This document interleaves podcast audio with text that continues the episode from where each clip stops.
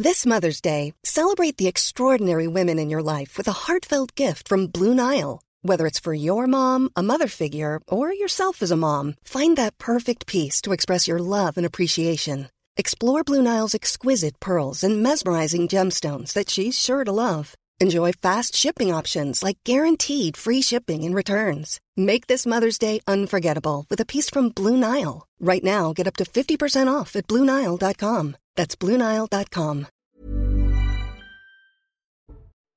Bonjour et bienvenue sur CNews. Dans un instant, place au débat. Ce sera juste après le rappel des principaux titres en compagnie d'Adrien Spiteri.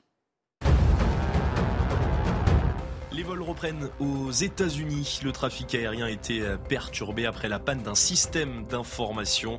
L'origine n'a toujours pas été déterminée. Plus de 3500 vols ont été retardés. La porte-parole de la Maison-Blanche exclut pour le moment une cyberattaque. Retour d'Adrien Quatennens à l'Assemblée nationale. Il était présent pour l'examen d'un rapport d'information sur la réforme du corps diplomatique ce matin. Le député du Nord avait été condamné en décembre à 4 mois de prison avec sursis pour des violences sur son épouse. Il est suspendu jusqu'au 13 avril du groupe des députés LFI. Et puis la France, de nouveau exportatrice d'électricité, conséquence d'une production éolienne plus importante et des efforts d'EDF pour rebrancher des réacteurs nucléaires. En cas de coup de froid cet hiver, la tendance pourrait à nouveau s'inverser.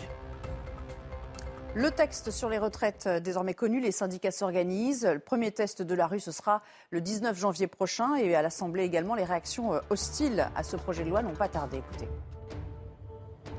Quand on dit progrès social, ça veut dire qu'on améliore les conditions de vie des gens. Et là, ce qui nous est proposé, c'est de travailler plus longtemps. Ça détériore, ça casse, et en particulier les premiers de corvée qui vont être les premiers touchés par cette contre-réforme terriblement brutale et terriblement cruelle et terriblement injuste. Le COMEX de la FFF a donc tranché. Aujourd'hui, la mise en retrait de Noël Legrette est actée, le temps que l'enquête se poursuive. Son second assurera, entre-temps, l'intérim réaction à la sortie.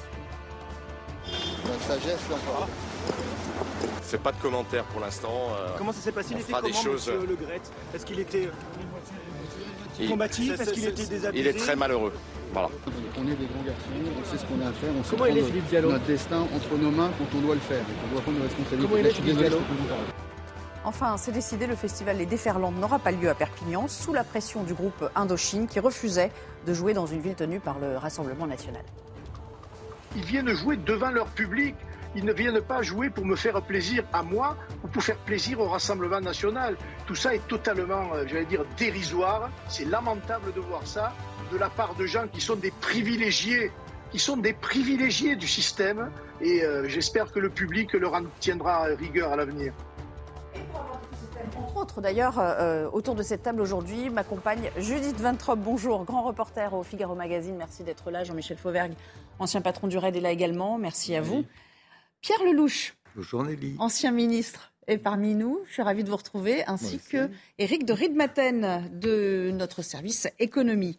On va parler de l'actualité immédiate, bien sûr. C'est cette attaque qui a eu lieu très tôt ce matin, euh, gare du Nord, et qui n'a pas encore livré toutes ses réponses. Un homme a blessé euh, six personnes, dont une grièvement par arme blanche, avant d'être maîtrisé, fort heureusement, par des policiers qui étaient euh, en patrouille sur place. La motivation du suspect, eh bien, elle reste à, déterminer. Tous les yeux étaient tournés vers le parquet national antiterroriste, mais il est pour l'instant comme on dit, en évaluation. Alors on va tenter de, de voir ce qui s'est passé, le retour sur les faits avec Maureen Vidal. Un périmètre de sécurité déployé après la scène d'horreur à Gare du Nord ce matin. L'assaillant, muni d'une arme blanche, a blessé six personnes, dont une grièvement. On a vu des gens courir euh, de tous les côtés et euh, directement j'ai entendu un coup de feu de la police. Un monsieur qui poignardait des gens comme ça, qui est rentré par l'autre porte là, la porte du fond, vers, euh, là on prend des taxis, qui est rentré, il poignardait des gens. J'ai vu, j'ai vu un des messieurs qui l'a poignardé, qu'on a couché tout à côté. J'ai vu une euh, personne âgée qui, euh, qui gicle du sang euh, de son cou. Elle a été euh, prise en soin par des, la police, il y avait des pompiers et tout. En- en- franchement, ils étaient vraiment efficaces par rapport à ça. L'identité de l'agresseur, qui n'avait pas de papier sur lui, est en cours de vérification. Il a été hospitalisé. Son pronostic vital est engagé. Gérald Darmanin, ministre de l'Intérieur, et Anne Hidalgo se sont rendus sur place. Il est euh, neutralisé par les services de police, par euh, des policiers qui sont en civil, qui reviennent de leur service d'ailleurs à la préfecture de, police pour reprendre leur train et rentrer chez eux, mais qui sont armés dans le cadre des dispositions que nous avons prises justement pour que les policiers continuent à garder leur arme administrative et par des policiers aux frontières qui sont en poste euh, à la gare du Nord et ils tirent par trois fois. Le parquet a ouvert une enquête pour tentative d'assassinat. Le trafic ferroviaire a repris son cours peu de temps après. Nous sommes en direct avec Johan euh, Maras, secrétaire régional d'Alliance Paris. Bonjour, merci de nous rejoindre sur, euh, l'antenne de CNews cet après-midi. Évidemment, beaucoup de questions autour des motivations de cet individu. Pour l'instant, on n'en sait pas beaucoup plus. Euh, euh, qu'est-ce qui dirige d'ailleurs l'enquête dans un sens ou dans l'autre? Quels sont les éléments qu'on prend en compte avant de confier euh, ce genre d'enquête à un parquet plutôt qu'un autre? Bonjour.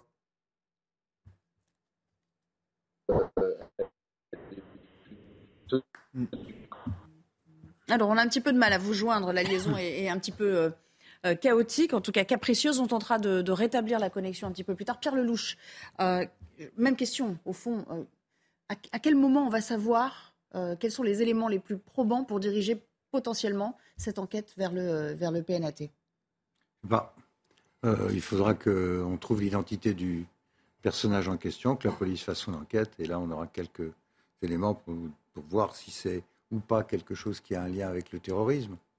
Mais il y a aussi pour l'instant, on ne sait rien. témoignages sur place, parce qu'il y avait quand même du monde dans cette gare euh, tôt le matin. Il y a des témoignages, euh, je pense qu'ils sont en train d'être recueillis et qu'on va avoir une idée de ce qui se passe en fin de journée peut-être. Mm. Mais ce que je peux dire, parce que je la connais bien cette gare, c'est que malheureusement, euh, comme on dit vulgairement, ça craint quoi. c'est moitié. je ne veux pas être insultant par rapport à tous ceux qui y travaillent tous les jours, c'est pas facile, mais franchement, ça tient plus de la poubelle qu'autre chose il y a énormément de, drogués, de clochards, de gens comme ça à, l'extérieur, devant le hall principal. C'est toujours un moment où, même quand on est un homme et qu'on n'a pas trop peur, euh, c'est voilà, c'est pas, c'est pas, rien à voir avec ce qui s'est Non, mais quand on prend, si vous ce qui me fait, fait de la peine, c'est quand on prend l'Eurostar et qu'on va et qu'on regarde à l'autre côté euh, Saint-Pancras euh, propre, tenu, etc., et qu'on arrive ensuite, qu'on part de la gare du Nord franchement, le contraste est désastreux et, je crois qu'il est temps cet, cet, événement a pu se produire dans un climat qui, encore une fois, est, juste très, très, très peu, très peu sûr. Jean-Michel Fauvergue, euh, revenons à l'enquête deux secondes. Euh, on saura rapidement, selon vous Ça va se décider là, dans les prochaines heures, euh, l'orientation de l'enquête? Vous savez, Nelly, quel que soit le parquet saisi, ce n'est pas un problème. L'essentiel, c'est que les magistrats se saisissent de l'affaire, et c'est toujours le cas pour une affaire comme ça, bien évidemment. Et ensuite, il y a possibilité de requalifier après et de changer de parquet éventuellement et de ressaisir le, PNAT si, besoin en était. Euh, je pense que dans les premières constatations, et dans, euh, comme, comme dit euh, Pierre Lelouch, dans les premières constatations et les, premiers, les premières diligences, comme on dit dans, dans, dans une enquête policière, eh bien, on verra si l'individu déjà avait toute toute sa raison. Euh, ensuite, euh, s'il est euh, effectivement estampillé, s'il est estampillé terroriste, si il est, il, est, connu d'un fichier, je pense que ça aurait déjà fuité s'il était connu d'un, s'il était fiché S par exemple, mais pourquoi pas. donc tout ça va se faire sur le sur le terme. De toute façon, on part sur une enquête, une enquête qui va durer forcément. Avec, il n'y a, a, aucune crainte j'espère ne pas me tromper en disant ça, de, le voir dehors. Il n'y a aucune crainte. Bon, Johan Maras, secrétaire régional d'Alliance euh, Paris, euh, nous a rejoint. Ça y est, on a rétabli la, liaison avec vous. J'espère que cette fois le son et l'image fonctionnent. Euh, je ne sais pas si vous avez entendu le, début de notre conversation en plateau, mais au fond, vous voulez savoir où en était l'enquête, même si voilà, ça fait que quelques heures. Il y a déjà quand même quelques pistes qui se dégagent ou, ou vous êtes toujours très précautionneux?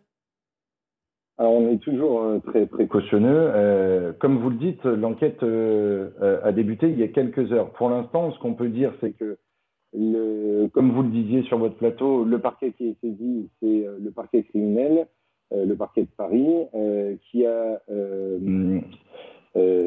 donné cette affaire à la DRPJ, à la police judiciaire de la préfecture de police, la brigade criminelle, le parquet antiterroriste est pour l'instant euh, sur un rôle euh, d'observation, d'analyse. Euh, comme le disait M. Fauberg, si des éléments viennent conforter une thèse ou l'autre, il n'y a aucun problème pour que le, parquet antiterroristes puissent, puissent se saisir. Mais pour l'instant, c'est beaucoup trop tôt.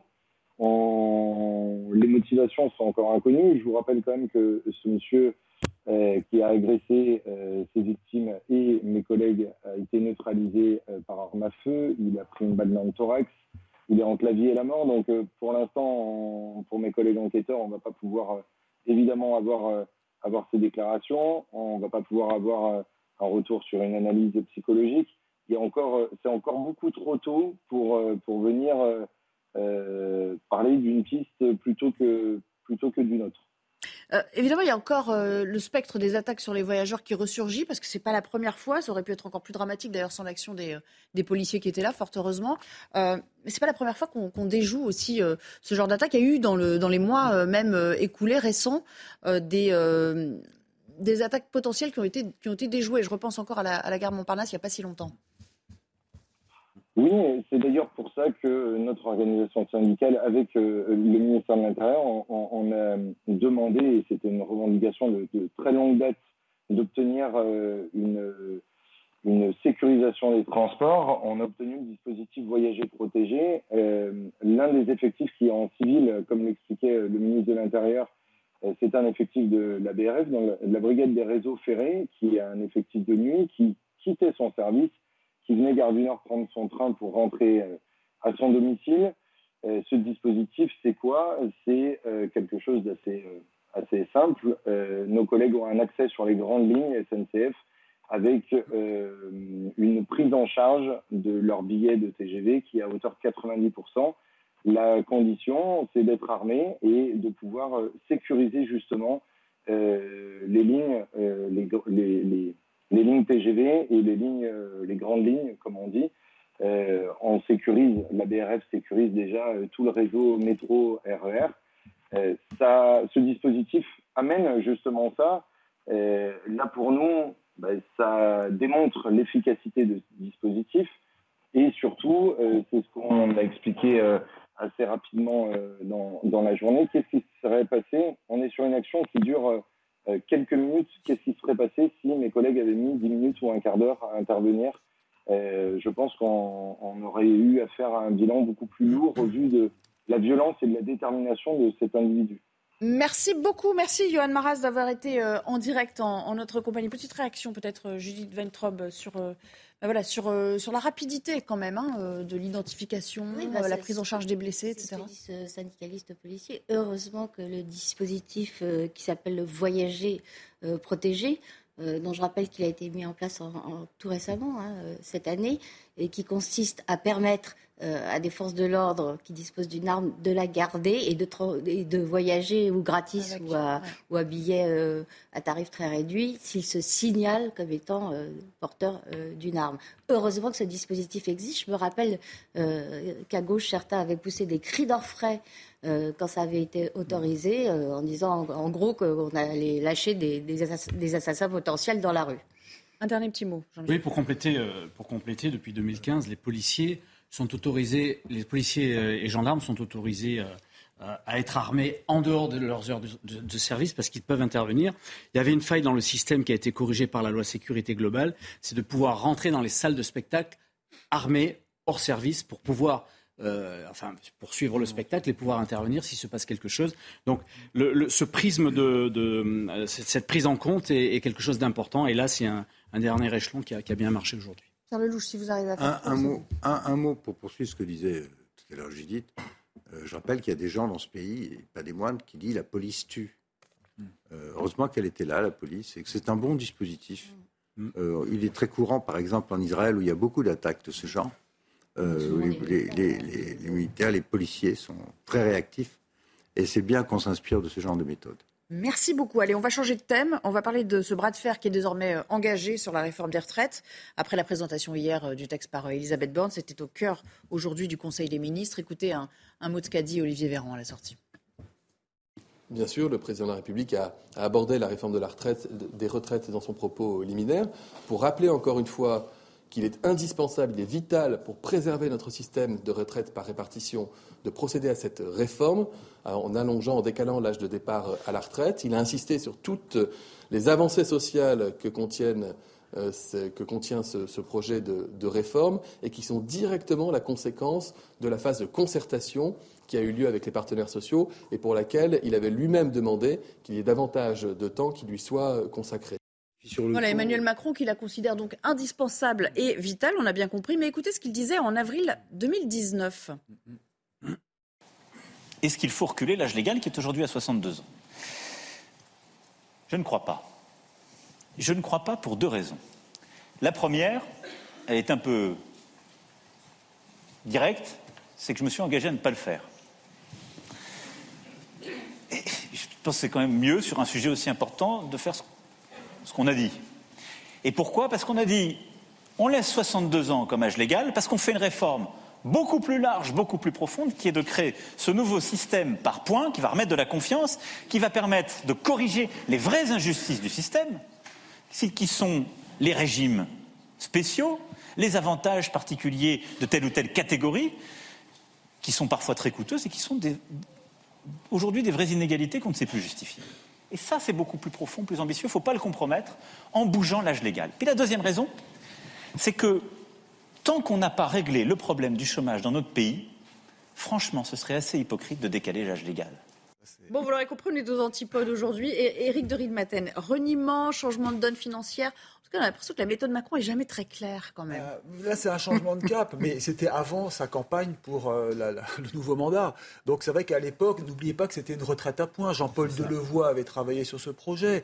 Les points étaient une bonne solution, puisque là, c'était vraiment une sorte de capitalisation en fonction de vos revenus. Vous gagniez des points, ce qui est le système de la caisse Agir-Arco, hein, rappelons-le, la caisse des cadres, la caisse complémentaire. C'est un peu ce système que voulait faire euh, Emmanuel Macron en fusionnant finalement Carco avec euh, la Caisse nationale d'assurance vieillesse. Ça aurait fait une seule caisse de retraite. Bon, il y a eu la campagne. Hein, donc 2022, euh, là, il faut être honnête, il a dit je vais revenir maintenant sur l'âge de, départ. Et il a dit dans mon programme, il y aura le report de l'âge légal de la retraite. Donc vous voyez, c'est un peu cruel pour lui de sortir 2019, où à l'époque il avait son projet que je trouvais très solide sur les points.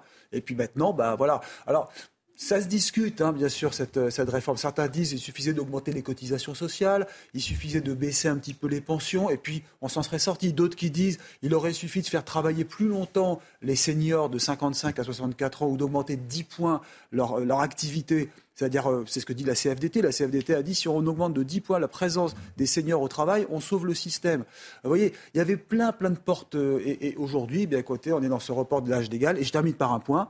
Euh, il va être fait, il est acté, enfin, il va être discuté au Parlement, mais il y aura beaucoup de mesures qui adouciront cette réforme qui risque de coûter très cher au gouvernement en termes financiers. Je ne vais pas donner tout de suite la parole à Jean-Michel Fauvergue parce que vous allez dans le même sens. Donc la défense d'Emmanuel Macron bah, l'attendra un tout petit peu. Je vous ai vu rire, voire même ricaner, euh, pardon, euh, Pierre Lelouch.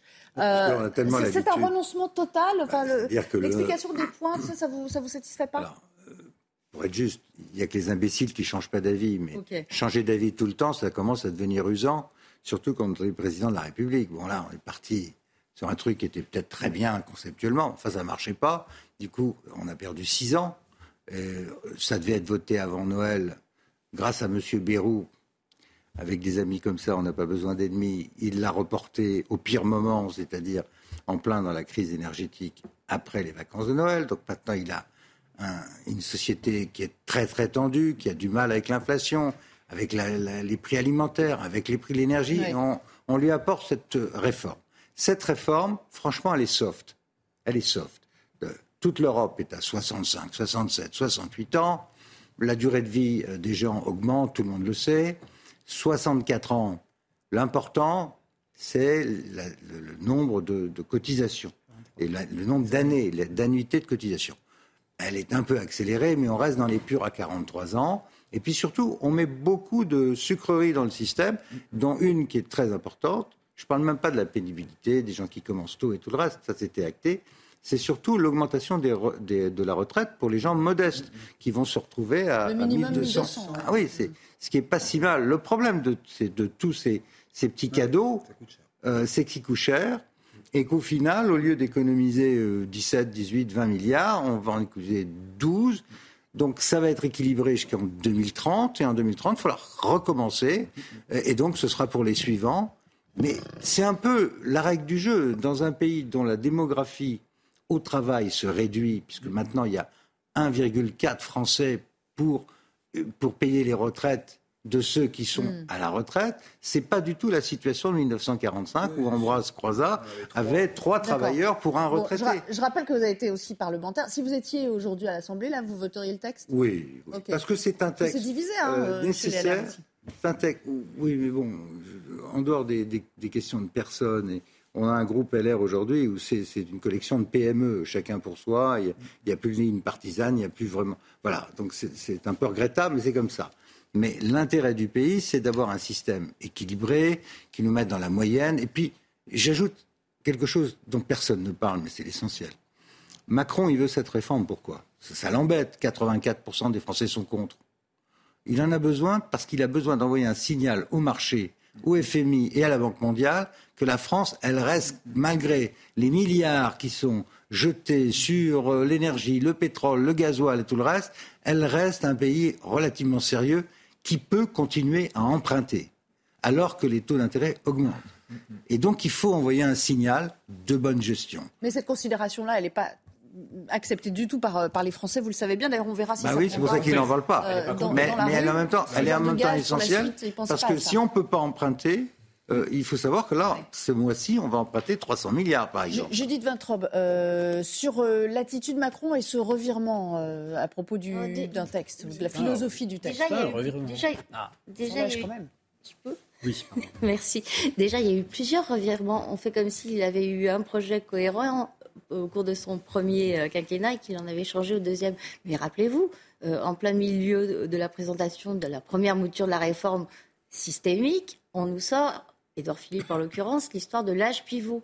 Donc on remet on dès, ce moment-là la question de l'âge et donc on pollue euh, cette belle idée de euh, il y en a marre de, de- de s'intéresser à l'âge de départ. Ce qui compte, c'est euh, euh, Les annuités. la, la- du- 43 la durée, la durée de cotisation. Première chose. Deuxième chose, moi je suis d'accord avec à peu près tout ce que vous avez dit.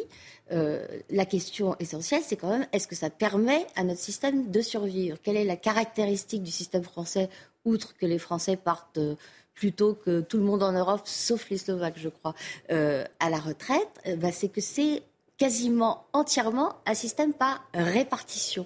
Il n'y a pas du tout de capitalisation, sauf pour certaines branches du public. Voilà. Euh, grand paradoxe. Par exemple, euh, les salariés de la Banque de France qui, eux, ont un Eux système ont un préfond. une préfond très par capitalisation qui marche très très très, très, très bien. Merci pour eux. Or, la CGT est très puissante euh, au sein de la Banque de France. Elle n'a jamais dit un mot contre le système de capitalisation dont euh, jouissaient euh, les salariés de la Banque de France. Mais pas c'est pas une question rhétorique. La question c'est est-ce que le système par répartition tel qu'on le vit en France peut perdurer sans introduire de la capitalisation? Quand on regarde l'ensemble des analyses sur le sujet, la réponse est plutôt non.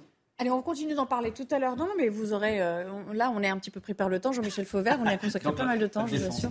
On, on en reparlera parce qu'on va y revenir dans la dernière partie de notre débat. Tout de suite, c'est l'heure de la chronique éco et il en est question à nouveau des retraites. Vivez un moment d'émotion devant votre programme avec XXL Maison, mobilier design et décoration.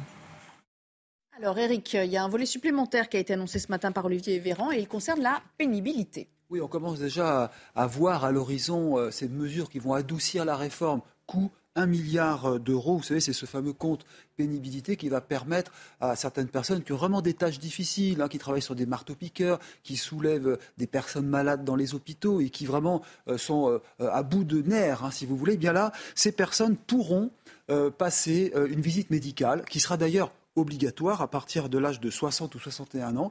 Et si le médecin euh, estime qu'effectivement l'état de santé n'est pas suffisant pour euh, ce travailleur, eh bien la personne pourra prendre sa retraite donc à 61 ans au lieu de 64. Donc vous voyez, le compte pénibilité va vous donner en plus des points qui permettront aussi à certains de changer de métier ou d'avoir une formation s'il le faut. Je le rappelle, c'est même un milliard d'euros qui, qui vont être investis pour aussi améliorer les conditions de travail. Vous savez, faire des lits automatiques ou une manière d'aider le, port des charges.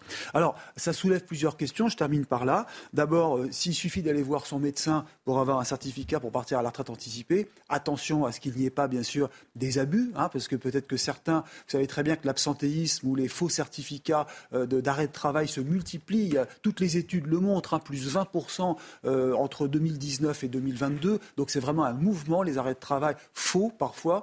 Alors ça, c'est le premier problème. Et le deuxième, c'est que les médecins, bien sûr, vont se retrouver face à une charge de travail considérable. On manque hein, de généralistes. Est-ce que c'est la médecine du travail qui sera sur le terrain pour vérifier qu'il y a vraiment pénibilité? Vous voyez, on est en train de créer de nouveau, peut-être, si je peux me permettre, une nouvelle usine à gaz pour aider les personnes qui sont en difficulté dans leur travail. Merci beaucoup, Eric.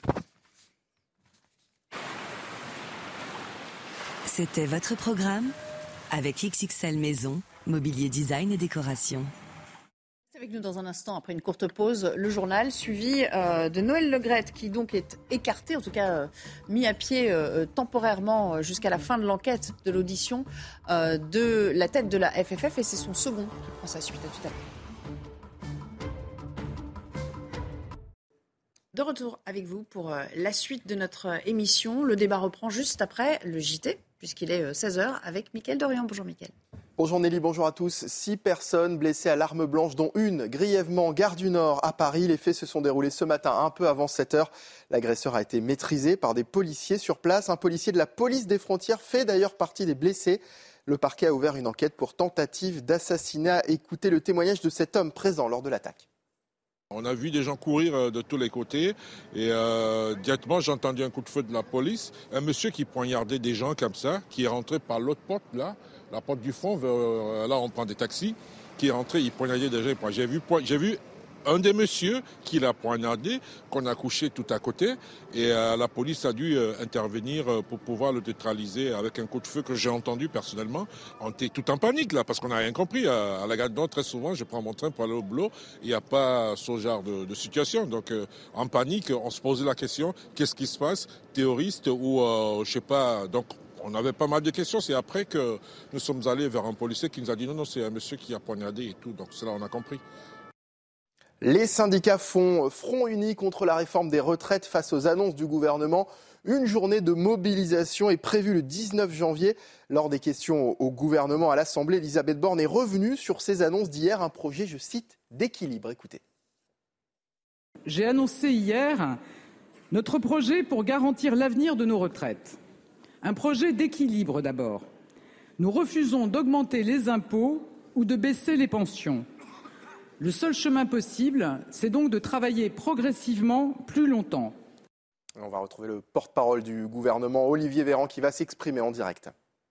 On est évidemment attentif au message euh, des organisations syndicales, euh, des partis politiques, des Français, mais notre rôle et la période dans laquelle nous sommes rentrés, maintenant que la concertation est terminée, c'est l'explication, la discussion, le dialogue et les échanges. Depuis votre, une dernière question simplement, depuis votre compte rendu Conseil des ministres tout à l'heure, Noël Legrette a annoncé sa mise en retrait de la Fédération Il y a une formidable ministre des Sports, elle s'appelle Amélie Oudéa Castera et elle va parler dans quelques minutes. Je ne vais pas lui griller la politesse parce que c'est elle qui aura l'occasion de s'exprimer.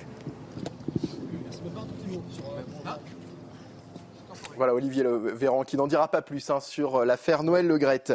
Pour la première fois depuis des mois, Adrien Quatennens s'est rendu à l'Assemblée euh, nationale ce matin. Le député du Nord a assisté à une réunion de la Commission des affaires étrangères. Gauthier Lebret, vous êtes au Palais Bourbon où le retour d'Adrien Quatennens a provoqué de vives réactions.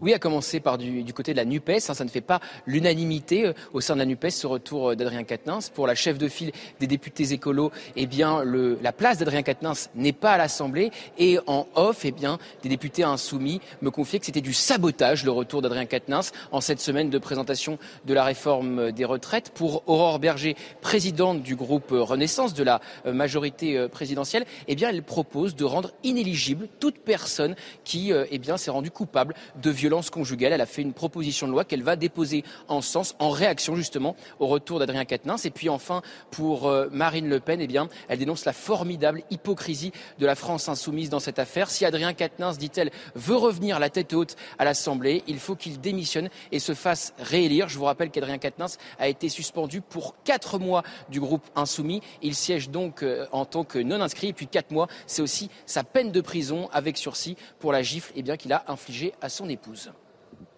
Et puis ce mercredi, c'est le coup d'envoi des soldes d'hiver. C'est parti pour quatre semaines de promotion dans les magasins, mais dans un contexte d'inflation. Les Français sont-ils d'humeur réellement à faire des achats?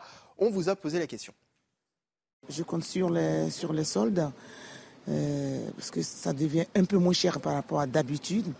Je n'ai pas trop les moyens, donc je fais ce que je peux, vous voyez le budget il est beaucoup plus serré. Donc euh, après, à voir si les soldes sont intéressants, c'est surtout ça la, clé. Moi, je compte pas faire les soldes parce qu'en effet, euh, les prix restent excessivement chers, euh, en sachant que je suis encore étudiante, donc je préfère garder, on va dire, le peu d'argent qui me reste pour faire mes courses. J'ai pas particulièrement de difficulté à faire mes achats au quotidien, donc les soldes ça aide, mais c'est pas un, besoin pour moi. Justement, il faut en profiter parce que c'est pas cher et puis il faut savoir se faire plaisir. Les temps sont durs et je pense que je vais juste pas consommer du tout cette année.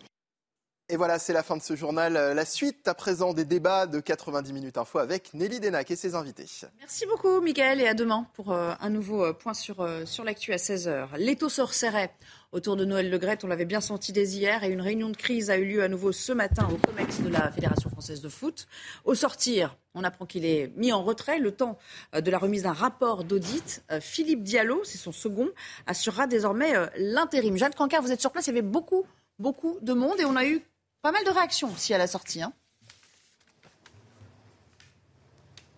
Oui, Nelly, le comité a duré ici près de trois heures à l'intérieur du siège de la Fédération française de football. Alors, il faut savoir que au total, il y a 14 membres de ce comité euh, qui participaient à cette réunion exceptionnelle, dont évidemment Noël Legrette. Parmi ces 13 autres membres, eh bien, il y en a certains qui étaient en présentiel ici, d'autres qui étaient en visio. Et parmi ceux qui ont participé à la réunion ici au siège de la FFE, eh bien, certains ont bien voulu très brièvement tout de même s'exprimer, comme Jean-Michel Aulas, quand on lui a demandé dans quel état d'esprit se trouve Noël Legrette. Eh bien, il nous a dit, je cite, il est très malheureux. Vous avez aussi Vincent Labrune, le président de la Ligue, qui lui a dit que c'est finalement la sagesse qu'il a emporté, puisqu'il faut dire, ça fait déjà plusieurs jours que les membres du comité exécutif eh bien, étaient sous pression, sous pression du gouvernement, puisque la ministre des Sports leur avait demandé ce lundi de prendre leurs responsabilités. Cette ministre des Sports, le ministère des Sports, qui a d'ailleurs lui-même diligenté cet audit qui sera donc rendu d'ici un mois. Et c'est donc à l'issue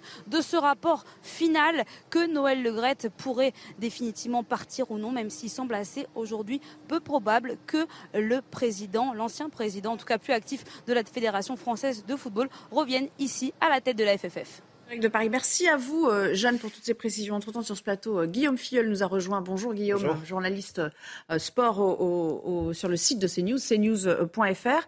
Ce qu'on retient quand même, c'est qu'il y a beaucoup, beaucoup de gêne autour de, cette affaire. beaucoup de gens se sont concentrés sur, sur l'histoire de, de Zidane, bien sûr, c'était la goutte d'eau.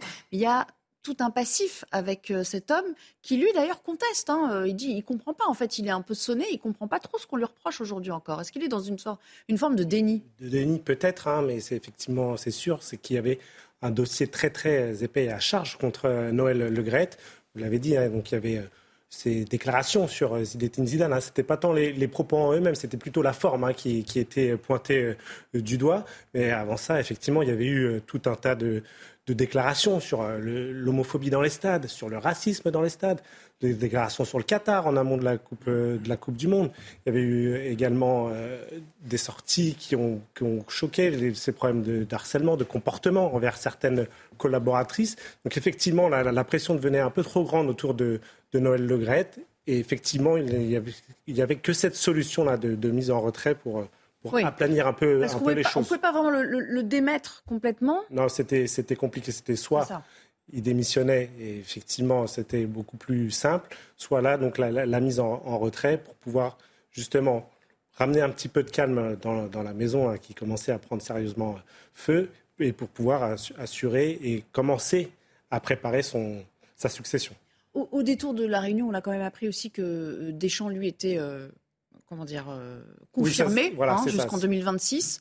Ça, c'est pas franchement une surprise. Mais enfin, bon, c'est une information comme une autre. Voilà, ça peut être déjà un soulagement hein, pour lui, parce qu'effectivement, son contrat faisait partie hein, des, raisons pourquoi il y a eu ce, ce comité exécutif extraordinaire, parce que cette prolongation jusqu'en 2026 avait été un peu fait dans le dos du COMEX, puisque seul euh, Noël Le Gret avait décidé de cette prolongation et surtout de sa durée jusqu'en 2026. Et c'était ça qui, posait problème. Quatre ans, ça, semblait beaucoup. le COMEX aurait préféré deux ans. Mais bon, voilà, finalement, tout est rentré dans l'ordre à ce niveau-là. Didier Deschamps devrait bien rester sélectionneur d'équipe de France au moins jusqu'en 2026. Vous restez avec nous, bien sûr. Jean-Michel Fauvert, ça vous inspire quoi toute cette affaire euh, euh, Il fallait bien trouver une solution euh, intermédiaire qui le pousse gentiment vers la sortie, parce que son mandat durait, je crois, encore un an à peine. Écoutez, vous savez, les, gens qui sont à la tête des, fédérations sont d'une manière générale d'abord le reflet de leur, de leur fédération. Ils sont élus par cette fédération. C'est difficile de les déplacer. C'est difficile par un acte gouvernemental de les déplacer. Donc, ça ne devait venir que de l'intérieur. Et aujourd'hui, euh, je pense qu'il y a une belle, belle, pression quand même du ministère. Euh, et aujourd'hui, effectivement, cette décision-là est prise. C'est une décision euh, qui n'est pas définitive, mais qui annonce euh, sans doute euh, des évolutions. Euh, il, est, il, est, écarté, il n'est pas remplacé à son poste. Il y a quelqu'un qui va faire l'intérim, si j'ai bien compris. Je parle sous votre contrôle. Diallo, ouais. Je parle sous votre contrôle. Et ensuite, les, le, le, le, COMEX se prononcera à la suite de l'enquête de, de, de qu'il y a par, le, par le, le, ministre, par les services du, du, du, ministère des Sports et qui tireront des conclusions euh, sans doute là-dessus. Euh, je pense que c'était la meilleure solution avec les moyens qu'avait le gouvernement, c'est-à-dire de l'écarter. Il fallait l'écarter. Euh, les propos qui ont été tenus sont des propos qui, pour un président d'une fédération, pour un responsable d'une fédération, qui sont particulièrement euh, euh, choquants. quand on a, quand on a d'une manière générale des choses à dire, la première des, le premier des, des réflexes, on le, on le, on le, sait dans toutes, les, dans toutes les écoles de management et dans, et dans les écoles de commandement, le premier réflexe, c'est de le dire en tête à tête et en, en off, en, dehors de, en dehors de tout ça. Donc, moi, je suis assez satisfait de cette décision-là. On va voir, on va voir comment les choses ensuite vont évoluer. Alors, il y en a certains qui sont venus donner de la voix. Hein. Il y avait quelques manifestants ce matin pour créer leur, euh, leur opposition, en tout cas à demander euh, à ce qu'ils soient euh, démis de ses fonctions. Parmi eux, une association de jeunes joueuses de foot. Écoutez. Association de foot inclusive, on est composé de lesbiennes, personnes trans. Euh, et, on se bat pour un foot euh, qui accueille tout le monde. Et en l'occurrence, euh, Noël Le Gret, qui dirige la Fédération française de football, n'est pas du tout inclusif, loin s'en faut. Il rejette toutes les personnes qui ne sont pas dans le moule. il tient des propos homophobes. il, a, il est accusé d'agression sexuelle. Enfin, on supporte plus ces modèles pour la jeunesse, parce qu'en fait, le foot, c'est la jeunesse. Et tous les enfants assistent à la Coupe du Monde, etc. et, entendent les propos de, cette personne. Et c'est vraiment pas, euh, c'est pas beau pour le futur. Donc nous, on se bat contre ça et, euh, on espère qu'il va démissionner, partir euh, et, que, et que la FFF pourra être enfin une belle fédération.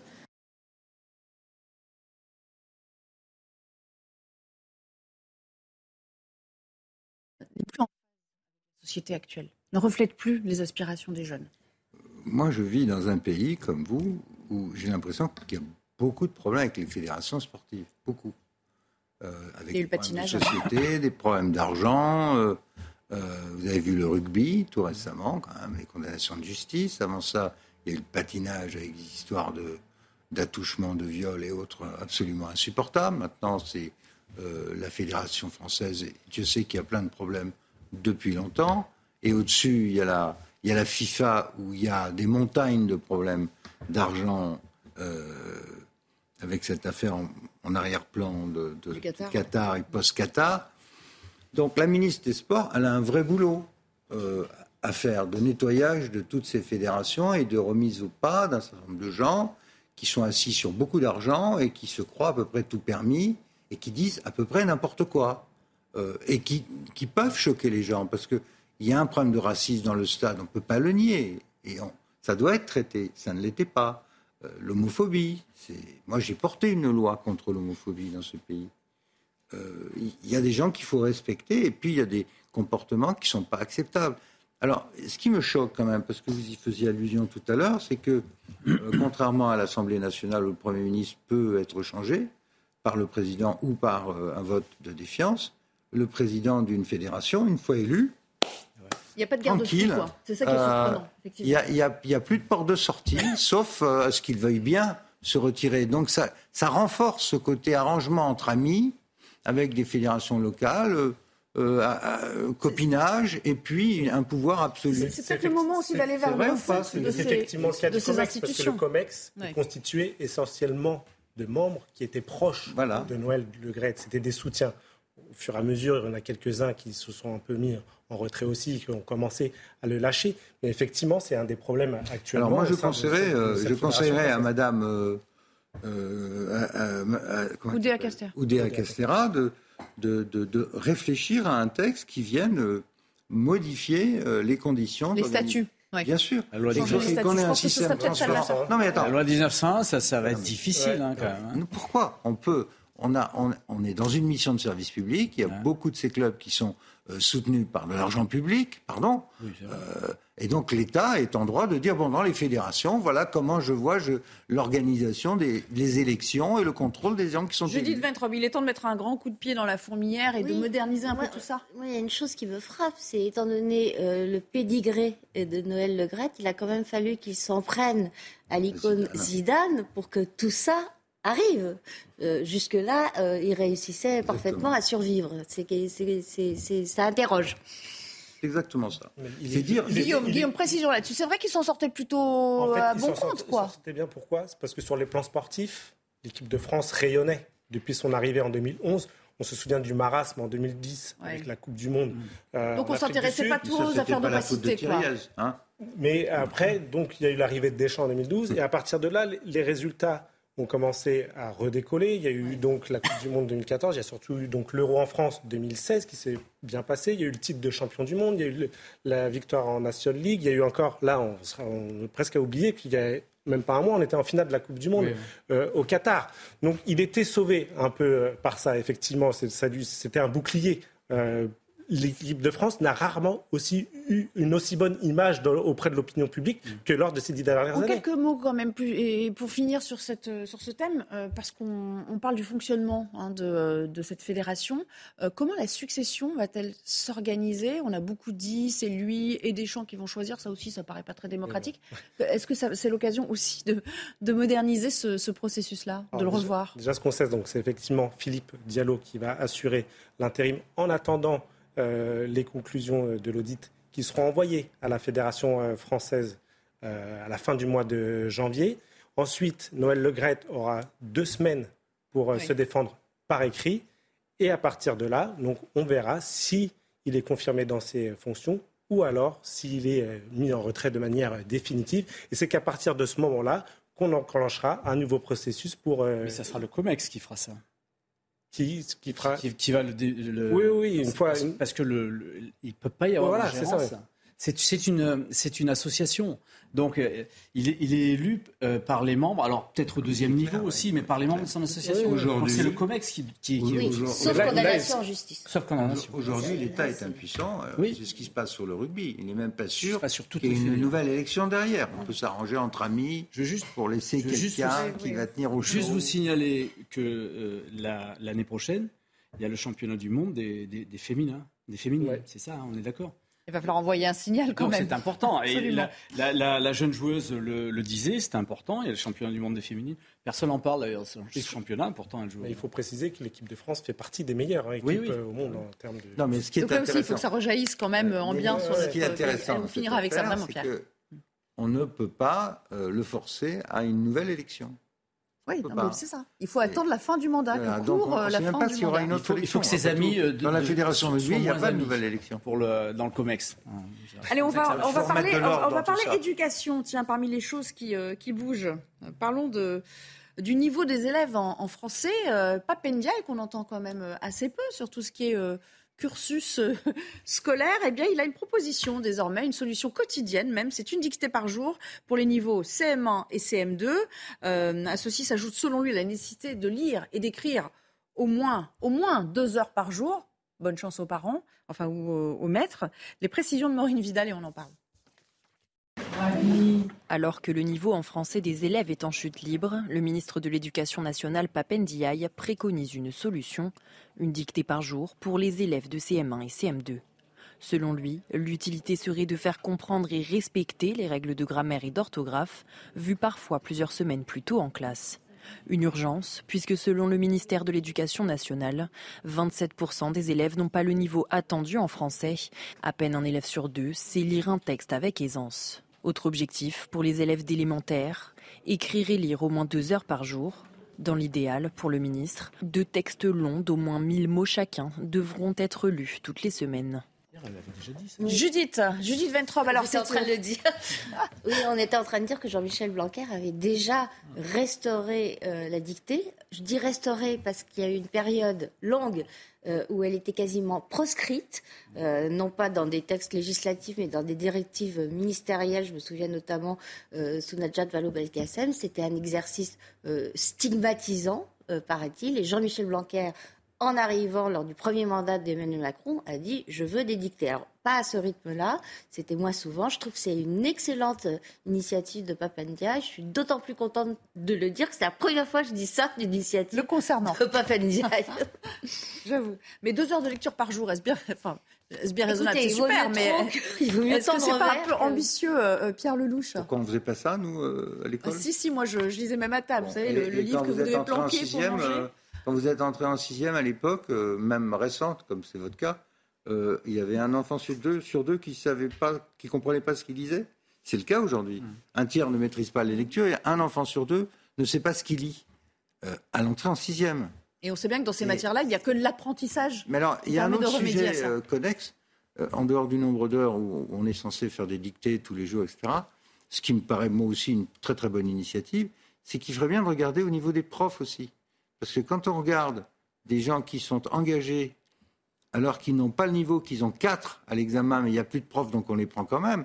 Quand on, quand on voit qu'il y a des enseignants qui ne savent pas ce que, dit, ce que veut dire le mot chancelant ou ludique, euh, c'est assez inquiétant. Donc après, on leur dit, bah, vous allez faire la classe. Euh, J'ai lu un, reportage sur les, sur les maîtres euh, qui ont été embauchés dans le Figaro. Dans le Figaro aujourd'hui, je crois même. ça, fait peur. Sans parler des fautes d'orthographe parfois dans les communications avec les parents, moi j'en ai déjà vu. Hein. Vous, savez, vous savez ce qui se passe en Chine aujourd'hui pour empêcher les enfants chinois d'être toute la journée sur les écrans, on leur interdit les écrans. le temps d'écran est limité à une demi-heure dans la journée. Vous savez combien c'est en France? Plusieurs heures. C'est la problématique. Voilà. Michel Fauvergue, on finira. Oui, c'est exactement ça la problématique. C'est-à-dire que Pierre Lelouch parler de, du temps d'avant et il a raison. Euh, nous, on lisait, on regardait, on essayait de, de, lire des choses et, des dictées, il y en avait. Euh, mais euh, mais aujourd'hui, il y a, la, concurrence de ces, des écrans et, c'est peut-être aussi ça qui, qui, pose un problème. Et là, pour le coup, notre, le, le ministre de l'Éducation nationale, comme son prédécesseur, ont raison dans ce domaine-là. La langue française, c'est quelque chose de phénoménal, à la fois à lire et je peux vous le garantir à écrire aussi.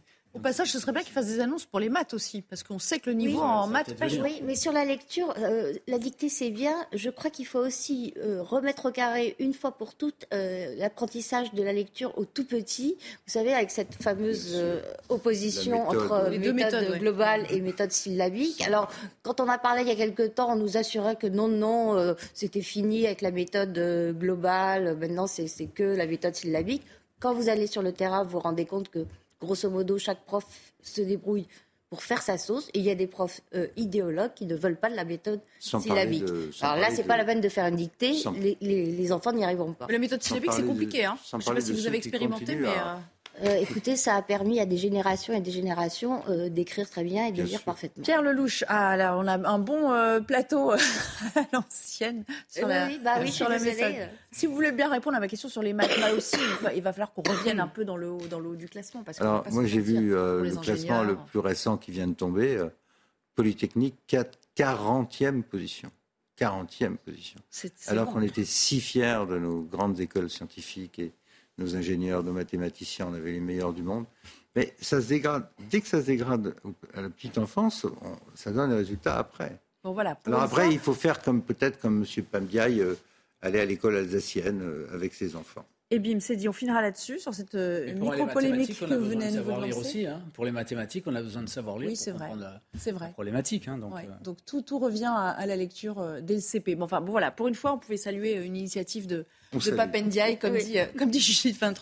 On s'interrompt, c'est déjà la fin de la deuxième demi-heure. On revient pour parler de ce festival, euh, Les Déferlantes, qui a annoncé son changement de lieu. Vous le savez, euh, il y avait deux groupes euh, majeurs engagés sur euh, l'événement, dont Indochine qui a dit Nous, Perpignan, on n'en veut pas, à cause euh, de la mairie RN. On en discute juste après. De retour avec vous, avant de reprendre le débat, je propose de retrouver Adrien Spiteri pour le rappel de l'actualité. Olivier Véran ne croit pas une mobilisation massive contre la réforme des retraites. Le porte-parole du gouvernement s'est exprimé ce matin sur le projet présenté hier par Elisabeth Borne. Il prévoit de repousser l'âge de départ à 64 ans d'ici 2030. Opposé à la réforme, les syndicats annoncent un rassemblement le 19 janvier prochain. Le taux du livret A en hausse. Vendredi, la Banque de France devrait proposer un relèvement à plus de 3% en février, du jamais vu depuis 2009. Pour rappel, le taux est revu tous les 6 mois sur la base de la moyenne semestrielle de l'inflation. Et puis les vols intérieurs reprennent aux États-Unis. Le trafic aérien a été perturbé après la panne d'un système d'information. L'origine n'a toujours pas été déterminée. Plus de 3500 vols ont été retardés. La porte-parole de la Maison-Blanche exclut pour le moment une cyberattaque. On va parler du festival Les Déferlantes. Je ne sais pas si vous en aviez déjà entendu parler d'ailleurs, qui a annoncé son changement de lieu. Après euh, une polémique, euh, euh, le groupe de musique Indochine qui devait s'y produire a finalement n'a pas accepté le choix de, Perpignan. Il a jugé qu'il ne souhaitait pas se produire dans cette ville qui est dirigée aujourd'hui par Louis Alliot pour le Rassemblement national. Et puis après, le groupe Louise Attaque qui lui aussi était sur, au programme s'est joint au mouvement de contestation. Regardez ce qui était en jeu. Maureen Vidal pour les images. Les menaces de boycott auront eu raison du lieu où se passera le festival Les Déferlantes. Prévu du 6 au 9 juillet 2023, le festival devait avoir lieu initialement à Serrette, puis au final à Perpignan. Seulement problème, pour le célèbre groupe de musique Indochine, la ville est dirigée par Louis Alliot, maire issu du Rassemblement national. Nous demandons expressément à la direction des Déferlantes de déplacer ce festival. Faute de quoi, nous annulerons notre venue. Une déclaration qui a choqué le maire de Perpignan et les députés du Rassemblement national. Je pense qu'on est tombé sur un groupe qui est particulièrement sectaire et, et- et, euh, finalement discriminant. Je ne suis dans cette affaire qu'une victime collatérale d'un certain nombre de choses qui se passent dans le milieu culturel. Par son attitude sectaire, le groupe Indochine discrimine toute une ville et ses 121 000 habitants. Il n'y a aucun courage là-dedans, plutôt du snobisme et surtout le mépris de milliers de leurs fans fidèles qui sont aussi, et c'est leur droit, électeurs du RN. Le groupe Plus Attaque s'est ensuite joint à la contestation d'Indochine. Sous la pression, les organisateurs du festival Les Déferlantes ont déclaré renoncer à la ville de Perpignan. Ils cherchent actuellement une ville dans les Pyrénées-Orientales qui pourrait accueillir les 30 000 festivaliers cet été. Et on va l'entendre à nouveau, euh, Louis Alliot, c'était ce matin sur euh, notre antenne. Dans cette affaire, on nous a demandé en, désespoir de cause d'accueillir ce festival qui pouvait plus se tenir dans une ville pas très loin de Perpignan. On a dit oui. Il se trouve qu'Indochine a fait du chantage, parce que c'est du chantage, en disant si c'est Perpignan, nous ne viendrons pas.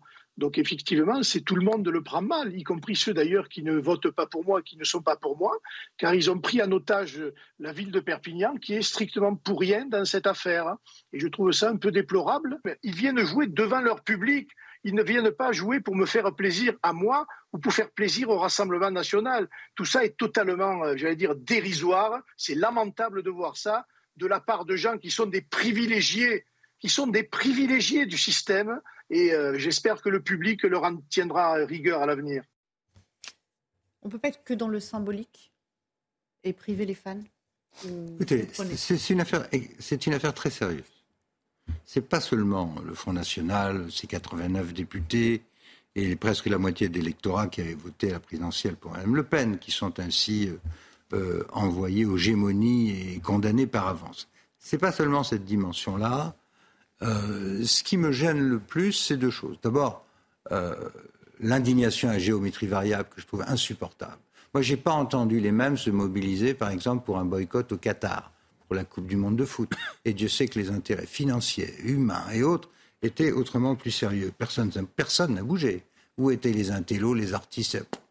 Euh, Personne. Front National, c'est facile. Qatar, plus compliqué. C'est ce que je constate. Deuxièmement, cette affaire relève de ce que les experts en relations internationales connaissent sous le nom de euh, boycott culturel. Le boycott culturel, c'est une affaire très sérieuse. Ça a commencé il y a une vingtaine d'années. D'abord, ça a commencé un peu euh, sous, contre l'Afrique du Sud, puis ça a été systématisé contre l'État d'Israël avec un truc qui s'appelle le BDS, boycott, désinvestissement, sanctions. Et l'idée, c'était d'empêcher qu'il y ait organisé parmi les artistes un boycott de toute manifestation en Israël, refus d'aller là-bas, et boycott des, euh, des artistes israéliens qui pourraient se produire en France, comme ceci. Et il y a eu euh, Jean Villard euh, au théâtre Jean Villard à, Marseille, à l'Opéra de Paris en 2016, des manifestations. À chaque fois, on utilise le boycott dans cette dimension-là. Donc pour vous, c'est grave parce que la politique n'a rien à y faire. Tout, tout, tout, récemment, Nelly, le boycott a été employé contre les artistes russes parce qu'ils sont russes, donc par définition complices de Poutine, ils n'ont pas le droit de faire de la musique. Ils sont interdits, par exemple, au Canada. Ce genre d'approche est absolument insupportable. Je rappelle que la République est contre le boycott, contre le boycott culturel, que l'Europe est contre euh, le BDS. Ce genre, si on commence à jouer à ça, alors c'est la guerre civile culturelle. Alors il y a des endroits qui ne sont pas euh, autorisés, il y a des endroits qui sont maudits. C'est insupportable.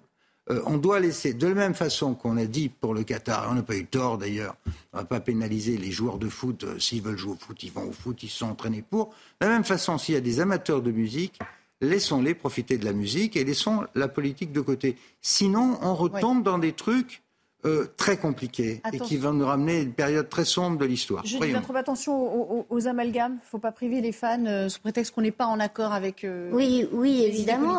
Ou alors qu'on explique ce qu'on reproche exactement à Louis Alliot. Moi, j'aurais bien aimé. Ou à la ville de Perpignan, en l'occurrence et à Louis Alliot, puisque c'est la coloration politique du maire. non, mais c'est Perpignan qui est sanctionné.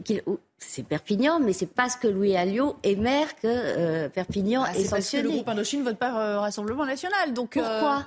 Quelles sont les déclarations racistes? Quelles sont les déclarations antisémites? Quelles sont les déclarations qui font que Indochine euh, se permet de décréter qu'il euh, n'ira pas à, Perpignan. J'ajouterai à la liste dressée par, euh, par Pierre Lelouch le fait qu'aucune voix ne s'est élevée, par exemple, pour dire n'allons pas à Strasbourg, après que l'an dernier, la mairie écolo de Strasbourg a voté une subvention à, une mosquée d'un mouvement miligorus, en l'occurrence, turc, qui avait refusé euh, de signer la charte pour la laïcité. Donc on revient à la géométrie variable. Exactement. Jean-Michel Fauvergue, et on conclura avec vous euh, sur, euh, sur cette affaire. Oui, moi, moi ce que m'a appris mon, ma brève incursion dans le milieu politique, c'est qu'à partir du moment où, le, où, le, où les gens votent, ils sont libres de voter pour qui ils veulent, et à partir du moment où il y a un résultat, on respecte ce résultat-là. Et d'une manière générale, les, les, hommes et les femmes politiques prennent acte de ça, et que ça leur plaise ou que ça leur plaise pas, eh bien, euh, reconnaissent que euh, les, électeurs se sont prononcés pour telle ou telle personne ou telle ou telle tendance d'une manière générale. Et, ça, c'est respectable et, ça doit être respecté de tous, euh, y compris, je pense, de, des artistes qui, eux, sont là pour, pour, leur, pour, pour leur art devant un public dont ils ne savent pas pour qui il va voter, et c'est bien normal, euh, s'il a voté pour le maire ou s'ils n'ont pas voté pour le ça, ça, on me semble, ça me semble être par, euh, cul par-dessus tête, cette, affaire-là. C'est dû au fait que Serré, et non pas Serrette, euh, Serré n'a pas pu organiser ce, ce dispositif-là. Je suis content que ça reste dans les Pyrénées-Orientales en tant que Catalan. par contre, je, je, c'est inimaginable que, des artistes fassent ce, type de chantage. Allez, on s'interrompt quelques secondes et puis euh, après la, petite page de pub, on, reparlera des retraites parce que c'est quand même euh, le dossier le plus épineux du moment. Ça ne fait que commencer. On, s'interrogera aussi sur euh, la possibilité d'une mobilisation massive dans la rue à l'appel des syndicats, des partis de gauche. On verra si le secteur privé peut lui aussi se mobiliser en masse. En tout cas, le 19 janvier, ce sera une journée test, on l'a bien compris. À tout à l'heure. Pour votre gouvernement. La toute dernière partie de notre débat, on reparle de euh, la réforme des retraites. Euh, on en connaît maintenant les, grandes lignes dévoilées euh, hier après-midi. Âge légal finalement fixé à 64 ans, pénibilité, carrière longue. On va faire un point, si vous avez raté la séquence hier dans l'hémicycle, avec ces principales mesures. Aminat Adem. Principale mesure de la réforme, le recul de l'âge légal de départ à la retraite. À compter du 1er septembre, l'âge légal de départ à la retraite sera relevé progressivement de trois mois par an pour atteindre 64 ans en 2030. Cette réforme prévoit notamment de préserver les dispositifs pour les carrières longues, avec un départ possible à partir de 58 ans pour un début de carrière avant 16 ans, 60 ans pour ceux qui ont commencé entre 16 et 18 ans, ou encore 62 ans pour ceux qui ont commencé à travailler entre 18 et 20 ans et qui ont cotisé au moins 5 trimestres avant ce seuil. En effet, le gouvernement a décidé de mettre au cœur de sa réforme la prise en compte de la pénibilité de certains métiers dans le calcul des droits à la retraite, avec un compte professionnel de prévention élargi. Au passage, la chef du gouvernement confirme la revalorisation de la pension minimum à 1200 euros pour tous les retraités. Les salariés et les indépendants, notamment les artisans et les commerçants, qui ont cotisé toute leur vie avec des revenus autour du SMIC, partiront désormais avec une pension de 85% du SMIC net, soit une augmentation de 100 euros par mois. C'est près de 1200 euros par mois dès cette année. La proposition de réforme acte également la fermeture de la plupart des régimes spéciaux. Une question d'équité, dit-elle, qui ne s'appliquera qu'aux nouveaux embauchés désormais affiliés au régime général de retraite. Ça, c'est pour les grandes lignes. Mais vous alors, qu'en pensez-vous? On vous a posé la question. J'en sors perdant, bien évidemment. Je vais partir euh, plus tard à la retraite. Déjà qu'elle était fixée assez haute et que euh, j'entends dire que nos plus belles années sont après la retraite et euh, de voir que nos plus belles années vont encore régresser. Je je ne sais pas ce qu'il y a de bien là-dedans. Tout va dépendre de ce qui va se passer après. Parce que là, on parle d'une euh, euh, réforme maintenant. Mais moi, je vais partir dans la retraite d'ici euh, plus d'une vingtaine d'années. Et d'ici 20 ans, il va y en avoir beaucoup d'autres. Et on pourrait peut-être être gagnant, mais je pense qu'on va être surtout perdant. Euh, je sais que moi, mon père, il m'en a un peu parlé. Euh, il trouve que nous, euh, dans le milieu ouvrier, on est quand même perdants par rapport, par rapport à ça. Donc, bon, je sais que nous, on va avoir certainement des manifestations, des mouvements sociaux. Donc, on, fera partie de, cette révolte et de ces grèves. Hein.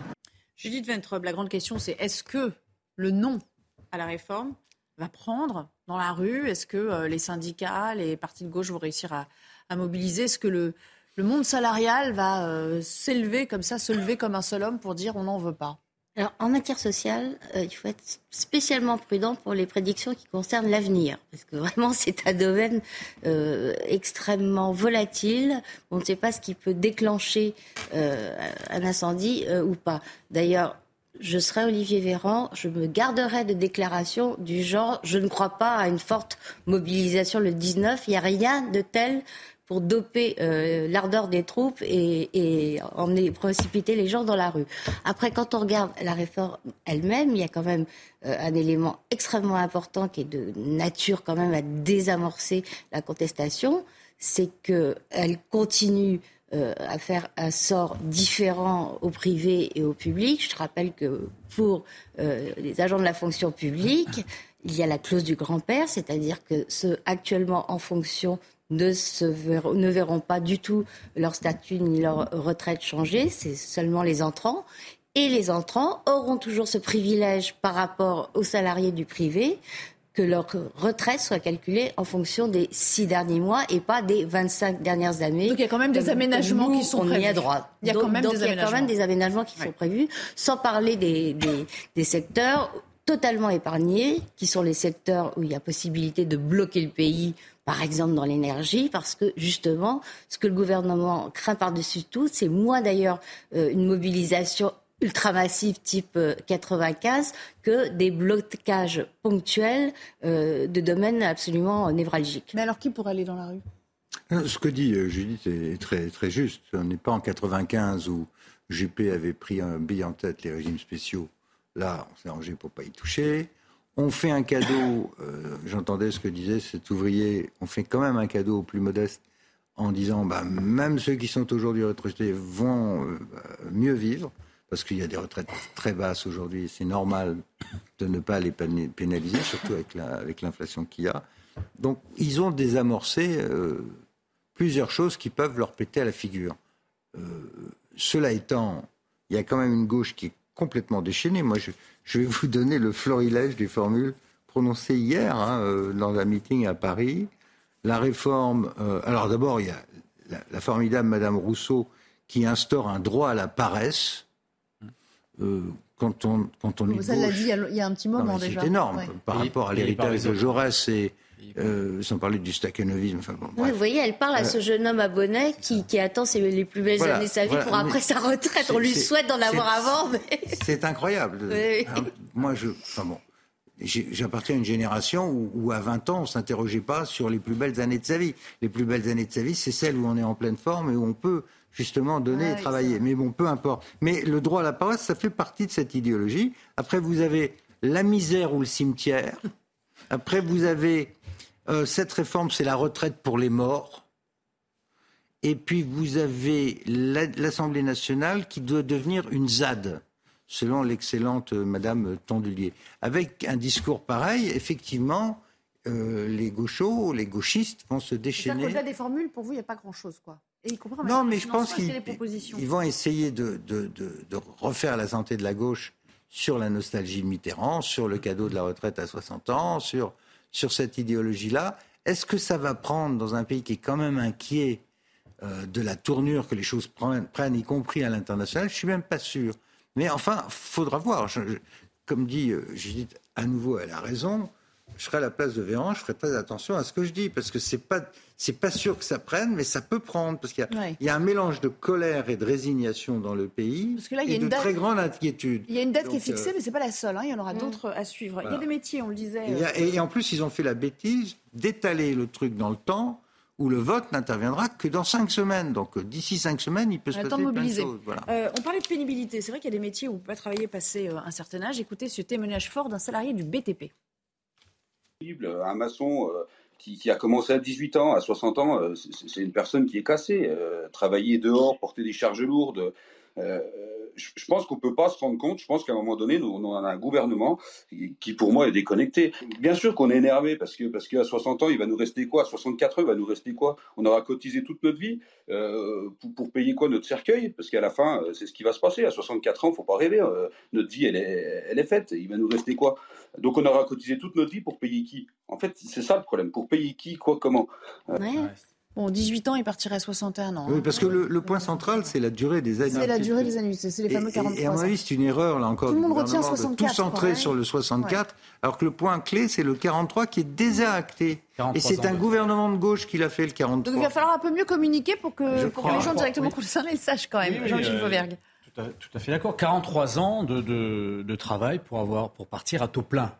Euh, et, ce, à partir de 2027, au lieu de 2035 dans la, dans la réforme Touraine. Ça veut dire qu'un apprenti maçon qui commence à 16 ans, il s'arrête avant 60 ans à 58. Tout, Bien sûr. Tout à fait, avec les carrières longues, et il y a des précautions qui sont prises, comme, comme le disait euh, euh, Pierre Lelouch, il y a des précautions qui sont prises dans ce domaine-là. Donc on entend tout, un peu tout et n'importe quoi, à la fois de la part de travailleurs, à la fois aussi, moi j'étais très, très, très interpellé par le par la déclaration du, du, du jeune homme qui, euh, qui, qui, doit avoir 25 ans et qui, qui, nous parle déjà des retraites et des meilleures années, effectivement. Les plus belles années de sa vie. belles années de sa vie qui sera derrière la retraite. Souvenez-vous des lycéens qui s'étaient mobilisés quand il y a eu la, la présentation du premier texte retraite il y a, il y a, il y a six ans.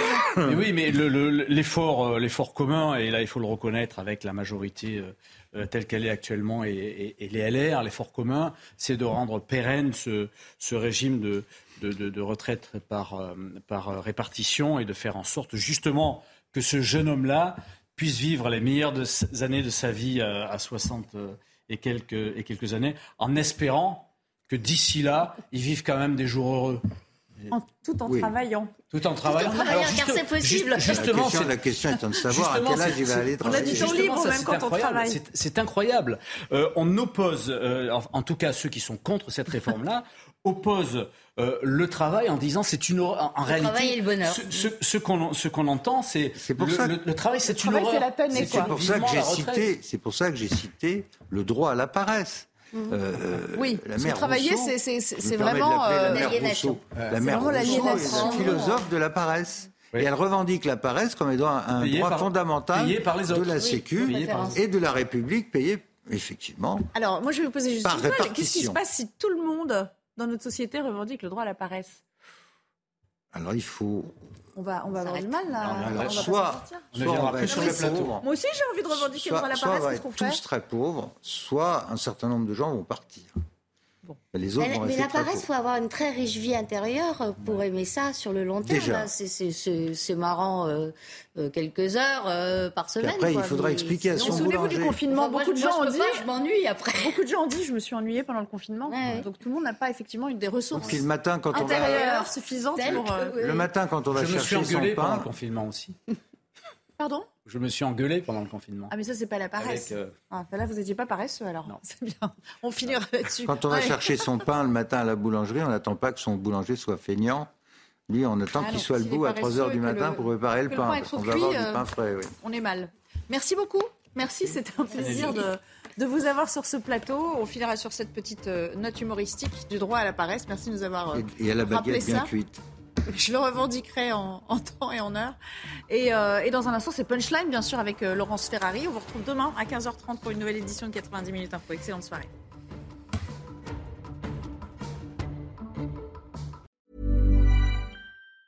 Planning for your next trip? Elevate your travel style with Quince. Quince has all the jet-setting essentials you'll want for your next getaway, like European linen, premium luggage options, buttery soft Italian leather bags, and so much more and it's all priced at 50 to 80% less than similar brands. Plus, Quince only works with factories that use safe and ethical manufacturing practices. Pack your bags with high-quality essentials you'll be wearing for vacations to come with Quince. Go to quince.com slash trip for free shipping and 365-day returns.